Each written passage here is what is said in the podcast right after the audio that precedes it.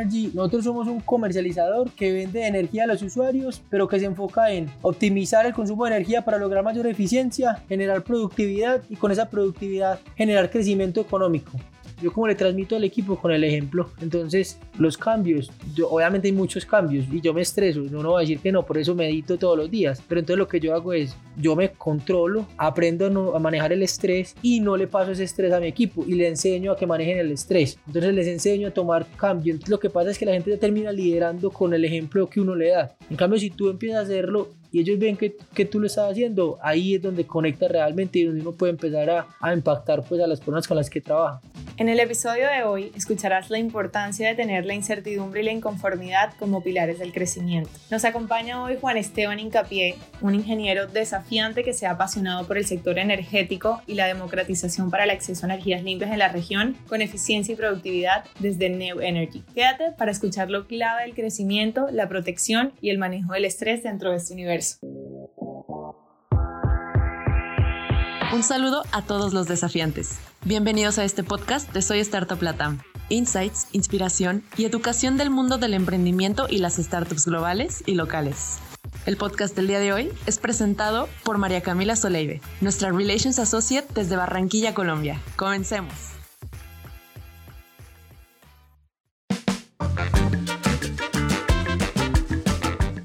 Arranquemos. Bienvenido Juan, realmente un gusto tenerte en este espacio y celebrar tu valentía por traer a Latinoamérica un futuro más sostenible. Nos encanta que hagas parte de este espacio de la familia Soy Startup Latam con todo tu conocimiento sobre inversión, energías. Bienvenido. Gracias por la invitación. Me gusta mucho este espacio, la verdad. Bueno, muchísimas gracias Juan. Entonces empiezo por contarle un poquito a todas y a todas quienes nos escuchan el día de hoy. Como podrán notar por el acento, desde el noreste colombiano llegaste ingeniero naturalmente paisa, Juan Esteban Es un maestro especializado en mercados de energía y estrategia de la Universidad Nacional de Colombia y el MIT, que empezó su camino como desafiante en el sector energético por el año 2011 de Eco Energy. Ya nos contarás un poco de esa experiencia siendo cofundador, gerente y analista de proyectos. Desde hace nueve años se ha dedicado a permitir la transición energética en la TAM, implementando y gestionando proyectos de recursos distribuidos de energía, como también al día de hoy siendo el CEO y cofundador de New Energy, startup que desde el 2019 tiene presencia en la región como comercializador inteligente y digital de energía. Así que sin más, ya hablé mucho yo, quiero que nos cuentes en tus palabras quién es al día de hoy Juan Esteban Incapié. Perfecto, yo ahorita soy gerente de NEU, yo creo que hay una cosa súper importante, eso no me define como persona, yo creo que lo más importante son las cosas que he construido y el conocimiento que he adquirido hasta ahora. Creo que ahí tengo algo que he estado analizando mucho últimamente y es que todo lo que he aprendido durante estos 10 años de emprendimiento me ha servido para fortalecer y formar lo que soy ahora. Yo creo que eso es lo más importante. Yo soy ingeniero de profesión, hice una maestría en sistemas energéticos y ya de ahí en adelante me dedicaba a estudiar lo que más pueda porque a mí me encanta estudiar. ¿De dónde nace como esa pasión por todo este tema de, de energía? ¿Cómo te involucraste en el sector? Es una anécdota interesante porque cuando yo estaba en la universidad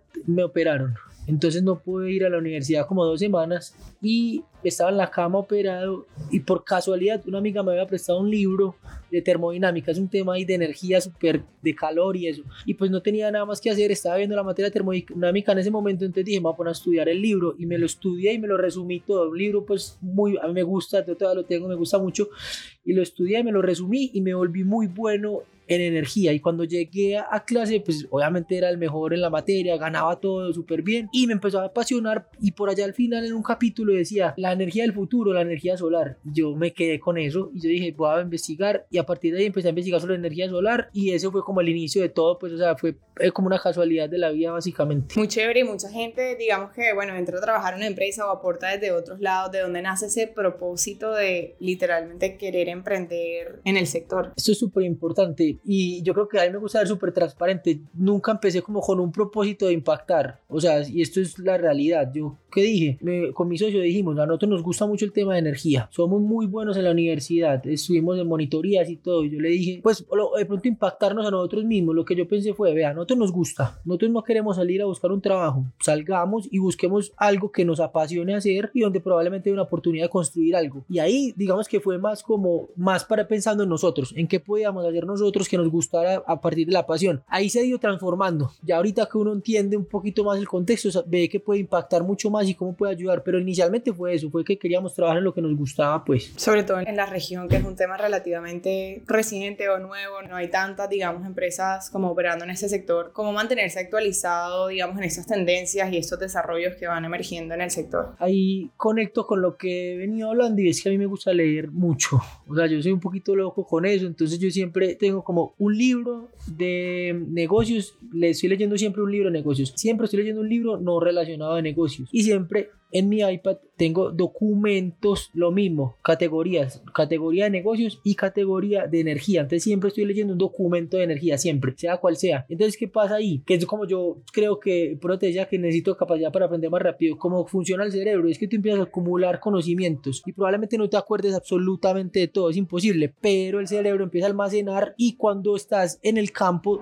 porque yo trabajo todo el día en energía, empiezas a conectar todos los conceptos y ahí empiezas a generar valor. Entonces es eso, es estar leyendo todos los días lo que te apasiona, lo que te gusta y en cualquier momento vas a empezar a conectar las ideas y cuando empiezas a conectar salen los proyectos, salen los negocios, ahí donde está el, valor realmente. ¿Y tiene de pronto algunos recursos o guías o fuentes específicas que te gustaría recomendar? Depende del nicho. Entonces, por ejemplo, en noticias yo leo Green Tech Media, me gusta mucho, PV Magazine me gusta, eso es específicamente como cuando quiero leer sobre noticias. Ya cuando quiero leer documentos técnicos, me gustan los de la Agencia Internacional de la Energía, eso ya es un poquito pues muy específico de energía pero leo la agencia internacional el outlook de cómo van a crecer las renovables, cómo va a crecer la digitalización, cómo va a crecer la, temas de respuesta a la demanda, bueno, cosas muy específicas, pero me voy mucho hacia allá, hacia los reportes en PDF largos, son un poquito difíciles, pero te dan un contexto general de lo que está pasando y es y un poquito del contexto futuro. Entonces son como las dos fuentes principales que uso. Súper, súper ahí anotadas. Me gustaría que también conversemos un poquito sobre otra faceta tuya. Sabemos que desde el 2018 haces parte de JS Ventures como Managing Partner que invierte en rondas pre-seed y seed, donde pueden trabajar mano a mano con, con emprendedores. En esta faceta tuya nos gustaría saber un poquito cómo motivas a tus inversores a, a, pensar a largo plazo en lugar de buscar rápidos retornos financieros, sobre todo en este sector que capaz los ciclos son un poquito más largos. Eso también tiene una historia muy interesante porque también fue como muy emergente, pues, ¿cómo fue que pasó eso? Nosotros, un día alguien se nos acercó, dos emprendedores se nos acercaron y nos dijeron, hey, ¿ustedes les interesaría invertir en esta empresa? Y nosotros no teníamos plata, cero, o sea, pero yo, yo dije, Juan, mi socio y yo, Juan Camilo López, dijimos, hey, esto tiene potencial. Entonces fuimos y sacamos, hicimos lo mismo que hicimos cuando fundamos la primera compañía, sacamos todos nuestros ahorros que teníamos hasta la fecha y los pusimos a ellos como emprendedores. Digo, nosotros confiamos en el proyecto. Ese proyecto funcionó, entonces lo que hacemos es que cuando ese proyecto reparte algo, nosotros lo que hacemos es que no sacamos la plata, sino que reinvertimos en otros proyectos. ¿Por qué lo hacemos? Ni siquiera tanto por la plata, lo hacemos porque nos gusta como dos cosas. Uno, apoyar a otros emprendedores porque nosotros ya hemos pasado por algunas de las cosas que ellos están pasando ahora. Y dos, también es un poquito, pues puede sonar egoísta, pero es porque al estar yo en contacto con otros emprendedores que están haciendo cosas nuevas que probablemente están diferentes a mi sector, permito que mi cerebro tenga la capacidad de ampliar su rango de pensamiento y que no solo piense en energía, sino que vea otras cosas. Entonces digamos que por eso lo empezamos a hacer, eso no es estructurado, somos los amigos que nos unimos y empezamos a invertir y hemos ido creciendo, hemos ido invirtiendo, más por eso, más como por, porque ya,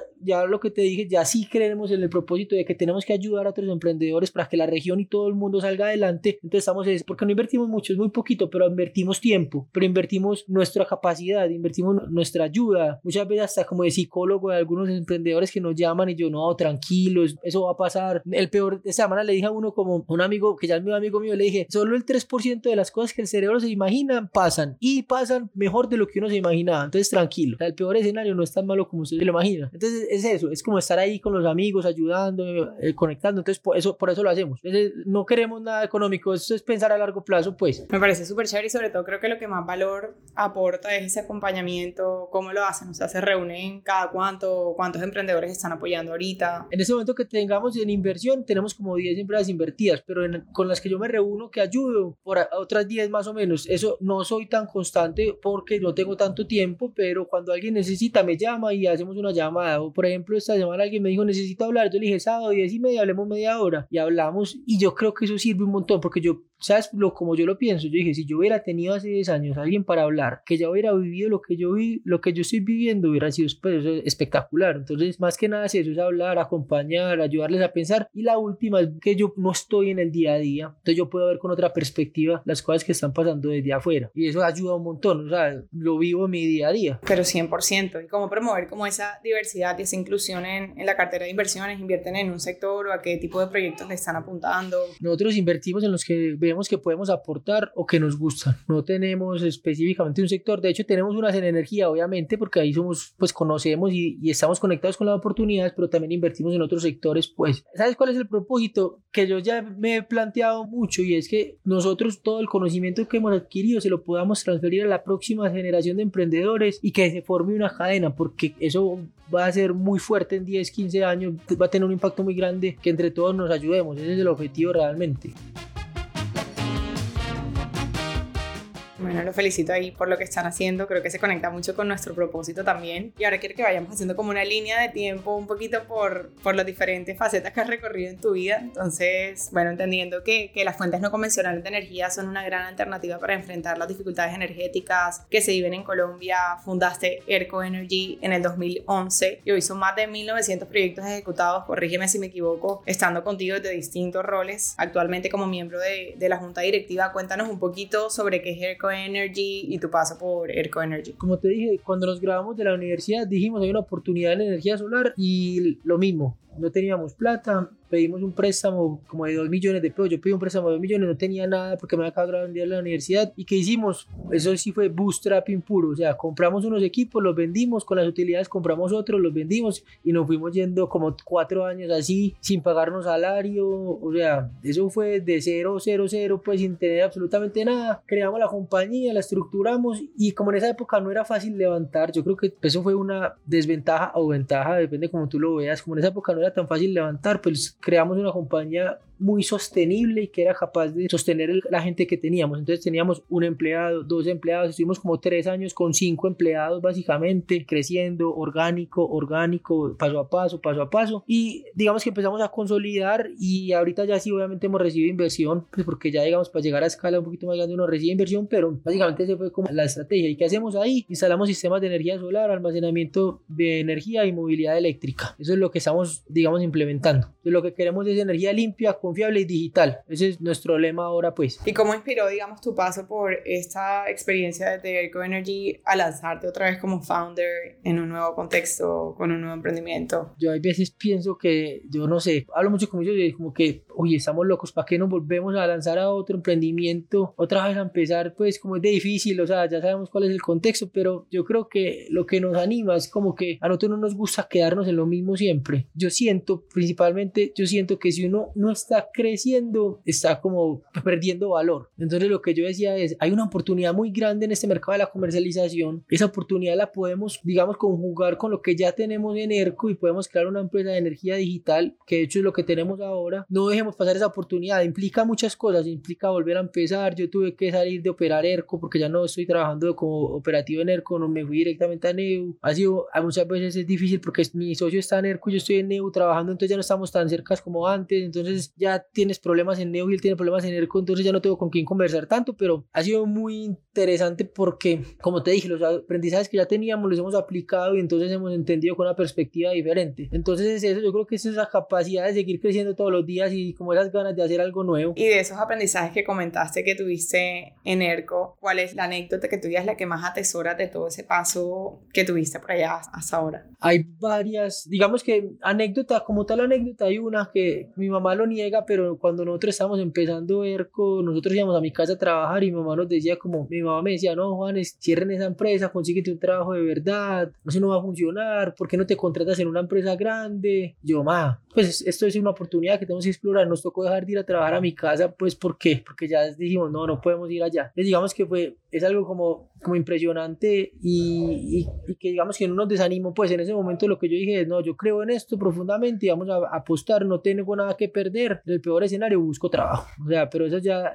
es el peor escenario. Entonces no tengo nada que perder. Total, lo primero es lanzarse. Total, o sea, eso fue como lanzarse. Ahorita lo que yo creo es que no, los aprendizajes que hemos tenido durante todo ese tiempo en ERCO nos han ayudado a construir una compañía que crece mucho, pero crece de forma responsable. Ahí yo creo que está la diferencia. Y es crece de forma estratégica. Estamos pensando en crecer de forma sostenible. Si en algún mes no podemos crecer porque tenemos que proteger la estabilidad de la compañía, tomamos la decisión de no crecer para proteger estabilidad. O sea, es como un balance entre va a crecer mucho, pero va a proteger la estabilidad porque estamos aquí a largo plazo. Ese es nuestro objetivo. Nosotros vamos a estar acá a largo plazo. Entonces tenemos que proteger a toda la compañía, pues, entre otras. ¿Y qué dirías que es clave para lograr como ese crecimiento sostenible y responsable? Ahorita venía con mi socio, con Juan Camilo, hablando en el avión y yo le decía que hay que tener como un balance, pues como todo en la vida realmente, y es, no puedo ser como crecimientos puro, duro, a tope, como si fuera, pues mejor dicho, solo crecer y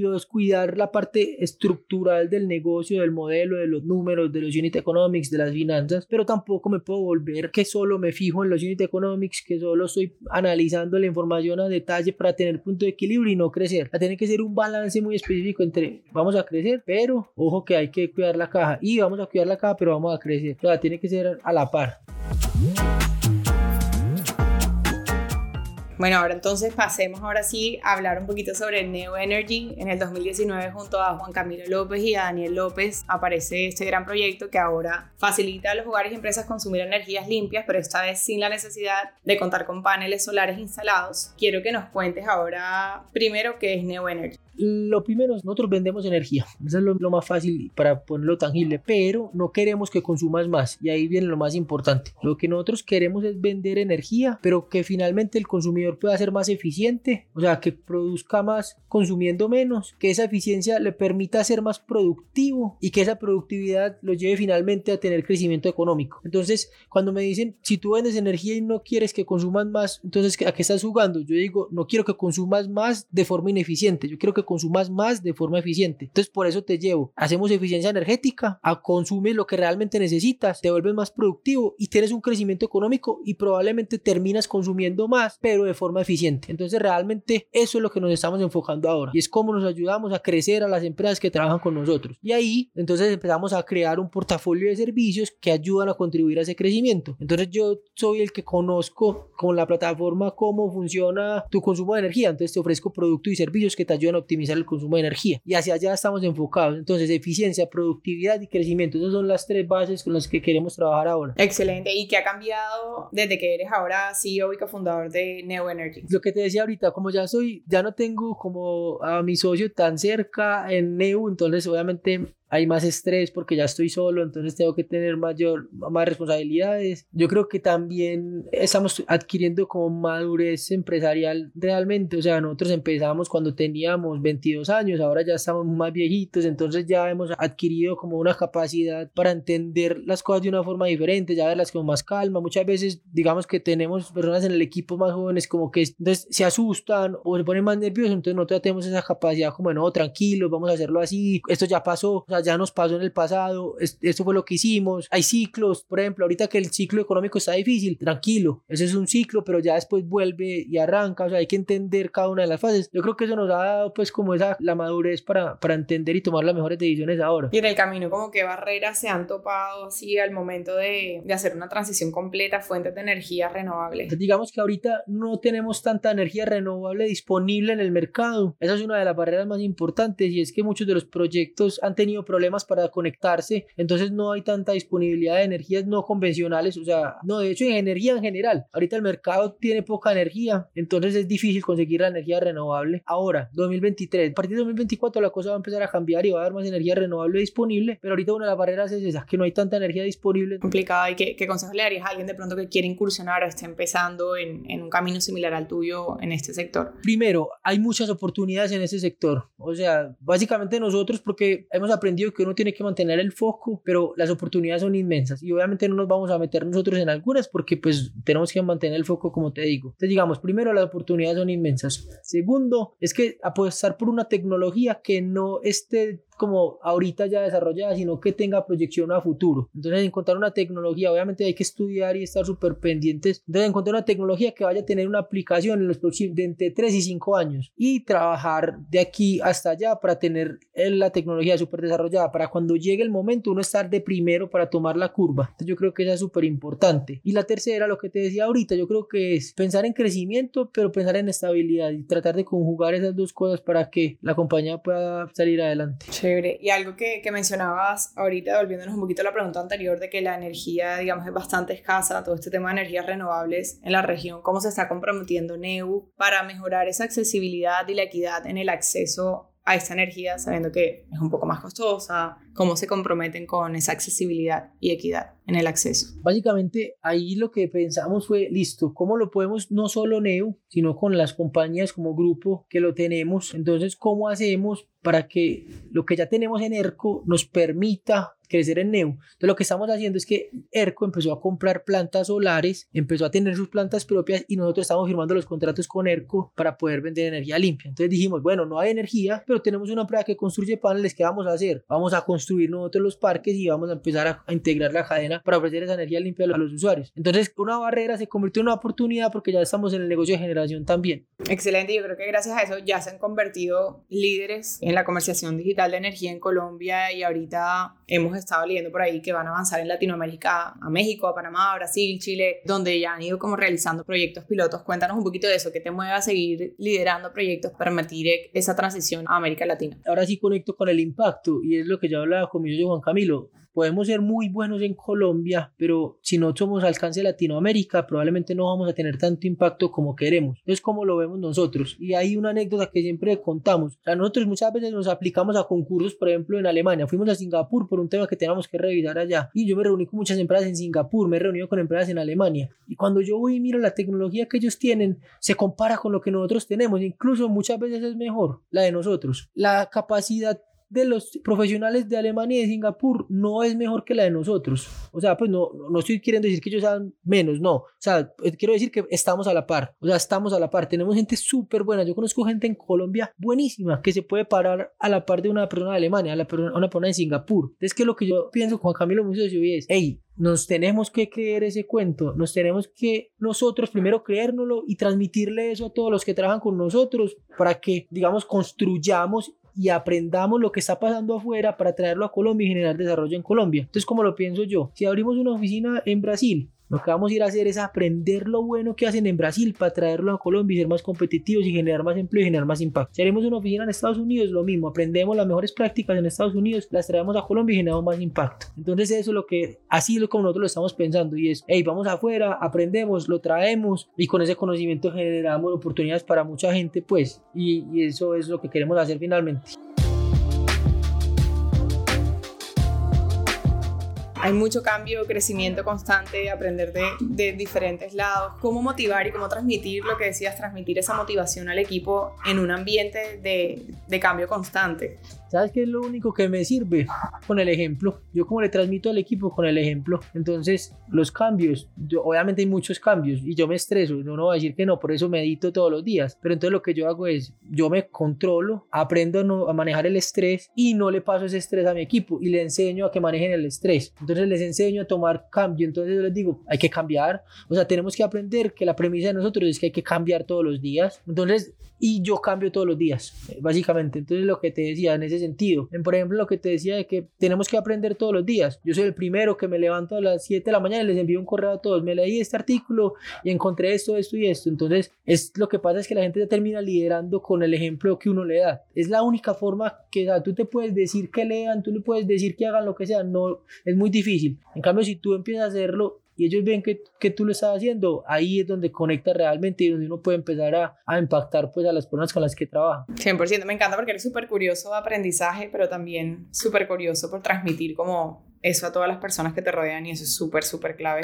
¿Qué desafíos de pronto internamente han enfrentado al expandirse internacionalmente, como en este proceso y cómo superar esos obstáculos que se han ido presentando. Yo creo, y acá hay una cosa súper importante, expandirse internacionalmente es difícil, pues para mí, o sea, yo lo digo en mi contexto, no sé cómo le habrá ido a otras empresas, pero para nosotros ha sido difícil, entonces yo creo que eso es súper importante y yo lo digo sin miedo, uno de mis cofundadores en estos días me decía como, es que yo veo que hay otras empresas que se expanden y le está yendo súper bien, y yo les decía, ojo, ojo que uno solo ve una parte realmente de lo que pasa, uno solo solo ve las que le está yendo bien, uno no está viendo las que le fue mal, o uno está viendo que le fue bien, pero uno no sabe cuánto lleva trabajando en el otro país. Conocer una cultura toma tiempo, entender los negocios en otro país toma tiempo, conectar la empresa en Colombia con la empresa de Brasil para que sean una toma tiempo. O sea, eso no es de la noche a la mañana. Hay que invertir, hay que trabajar, hay que desarrollar personal, hay que desarrollar personal local y personal colombiano para que trabajes allá. O sea, es algo que no es de la noche a la mañana. Lo que nosotros hemos visto es que toma por lo menos dos años de curva de aprendizaje, entender el mercado para poder empezar a generar. Que lo que nos pasó con Panamá, nos pasó con Estados Unidos y nos está pasando con Brasil. O sea, cada una está en una etapa diferente. Entonces lo que yo le digo es, ojo, ya tenemos la experiencia, eso no es de la noche a la mañana, o sea, hay que trabajarle y mucho. Y eso no es fácil. Pues de hecho, incluso con las empresas, pues nosotros llevamos 10 años haciendo esto, pues no es que haya sido de la noche a la mañana. Entonces es lo mismo, pues es mucho trabajo, solo que uno solo ve cuando ya hay las noticias buenas, pero hay muchas cosas malas y trabajo por detrás. Tal, yo creo que incluso los tiempos de adopción son diferentes,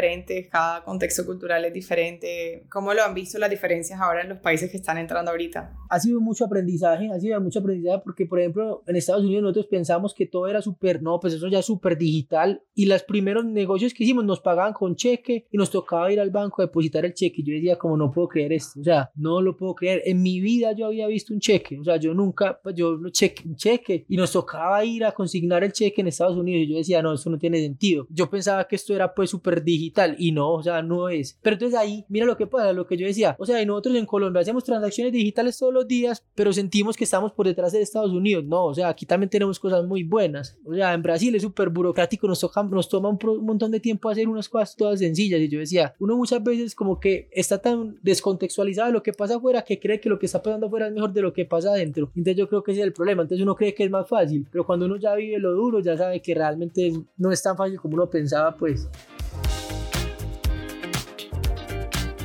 Colombia hay muchísimo potencial y muchísimas cosas buenas. ¿Qué, ¿Qué, planes ahora se vienen para Neo Energy para seguir creciendo, expandiéndose a futuro? Queremos seguir creciendo en Colombia. Como lo te dije, vemos una oportunidad muy grande en Colombia. Queremos empezar a consolidar Brasil. O sea, está en un proceso, obviamente, porque apenas llevamos 11 meses, es un proceso, pero ya estamos viendo la inercia del negocio, ya estamos viendo el modelo, ya empezamos a generar ingresos ahorita en febrero, ya esperamos alcanzar punto de equilibrio, porque eso es una de las cosas que nosotros hacemos, buscar punto de equilibrio muy rápido. Entonces ya estamos esperando alcanzar punto de equilibrio con la operación en Brasil y una vez alcancemos punto de equilibrio, hay que tenerle paciencia probablemente, pero nos va a servir lo que te dije, para traer conocimiento de acá para allá, para entender otras perspectivas de mercado. Y Brasil es una oportunidad gigante. Entonces, como yo lo veo, es, es una oportunidad para que el personal pueda crecer, porque obviamente vamos a empujar a la gente de acá para que trabaje hacia allá y vea otros contextos y pueda crecer, y para que la compañía en general pueda aprender cosas que no aprende estando solo en Colombia, que pueda aplicar en otros mercados. Entonces, eso es lo que estamos visionando ahorita, pues en, en general. ¿Y cómo trabajan? O sea, tienen como un equipo core en Colombia y van a contratar en Brasil o van a como expandir el equipo hacia allá o cómo manejan eso? Te voy a decir una cosa, nosotros no hemos encontrado la fórmula perfecta, eso no, no existe, o sea, muchas veces en un país tenemos una persona de Colombia que enviamos a país y no funciona también porque necesitamos gente local,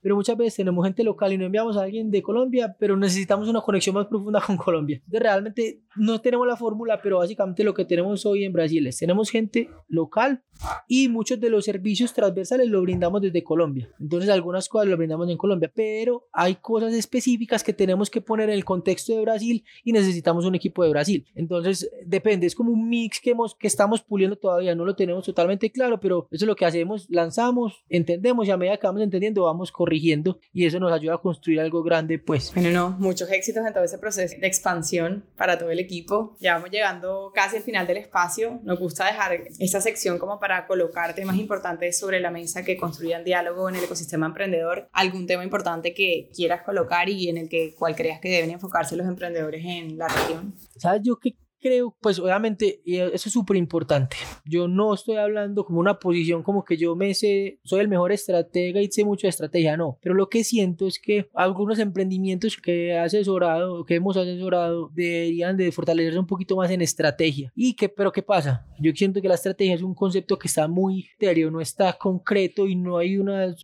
metodologías concretas, o pues sí hay, pero toca investigar mucho que las empresas puedan usar. Entonces yo creo que ahí hay una oportunidad para trabajar y es cómo podemos hacer que las empresas y los emprendimientos que estamos creando ahora tengan una capacidad estratégica mucho más alta, que sepan exactamente en qué se deben enfocar, cómo tienen que ejecutar, cuáles son las capacidades que tienen que desarrollar para crear una ventaja competitiva. Es estructurar eso muy bien. Yo creo que hay una oportunidad enorme, gigante. O sea, es, es una oportunidad grande que tenemos que hacer y nos va a permitir obviamente a todos crecer como emprendedores. Entonces yo creo que esa es una de las cosas que nos deberíamos enfocar en los, en los próximos años, pues. Eso es súper clave y qué, qué consejo de pronto, qué es lo que más te ha servido a ti para precisamente estructurar y, y darle forma a esa estrategia. Lo que pasa es que está muy relacionado con lo que yo hago y es leer un montón. O sea, yo leo, me he leído prácticamente todos los documentos de estrategia y libros que he encontrado. Lo que estoy haciendo es que estoy tratando de crear con todo lo que he leído un marco estructurado que ya estoy pivotando con el equipo. Entonces digamos que lo que, lo que yo hago es que yo leo, estudio, lo pruebo internamente dentro de las compañías. En estos días que he asesorado algunas startups, estoy como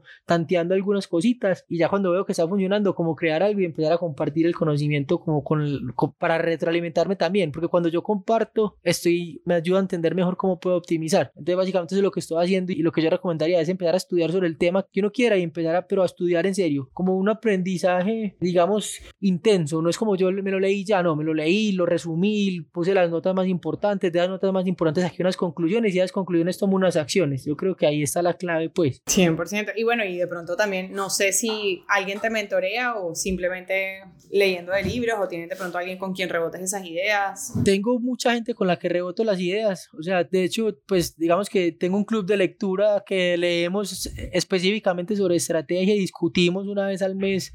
Ahí pues tenemos como una discusión donde, donde pivotamos ideas. Pero, y no tengo mentor ahora, quisiera tener un mentor. O sea, básicamente, si alguien escucha y dice como, hey, a mí me gustaría de una, yo estoy listo. O sea, me gustaría tener un mentor, es una de las cosas que me falta por hacer. Bueno, ya saben, ahí lo encuentran en LinkedIn, Juan Esteban, si le quieren hablar.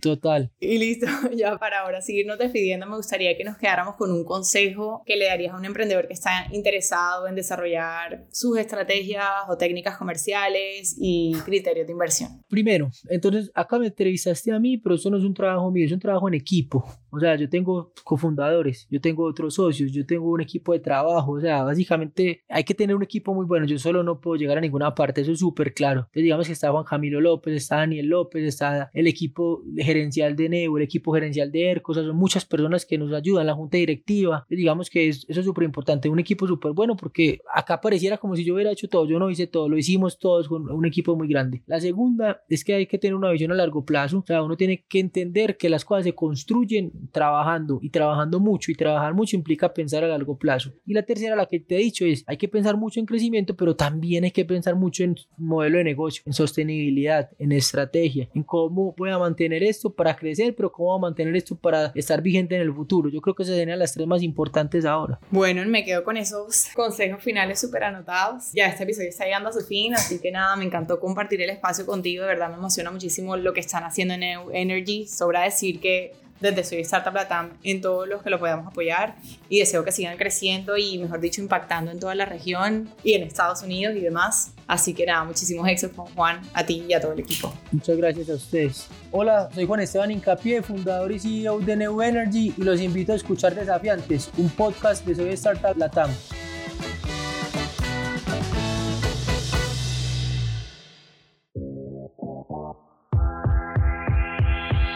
Gracias por escuchar nuestro podcast.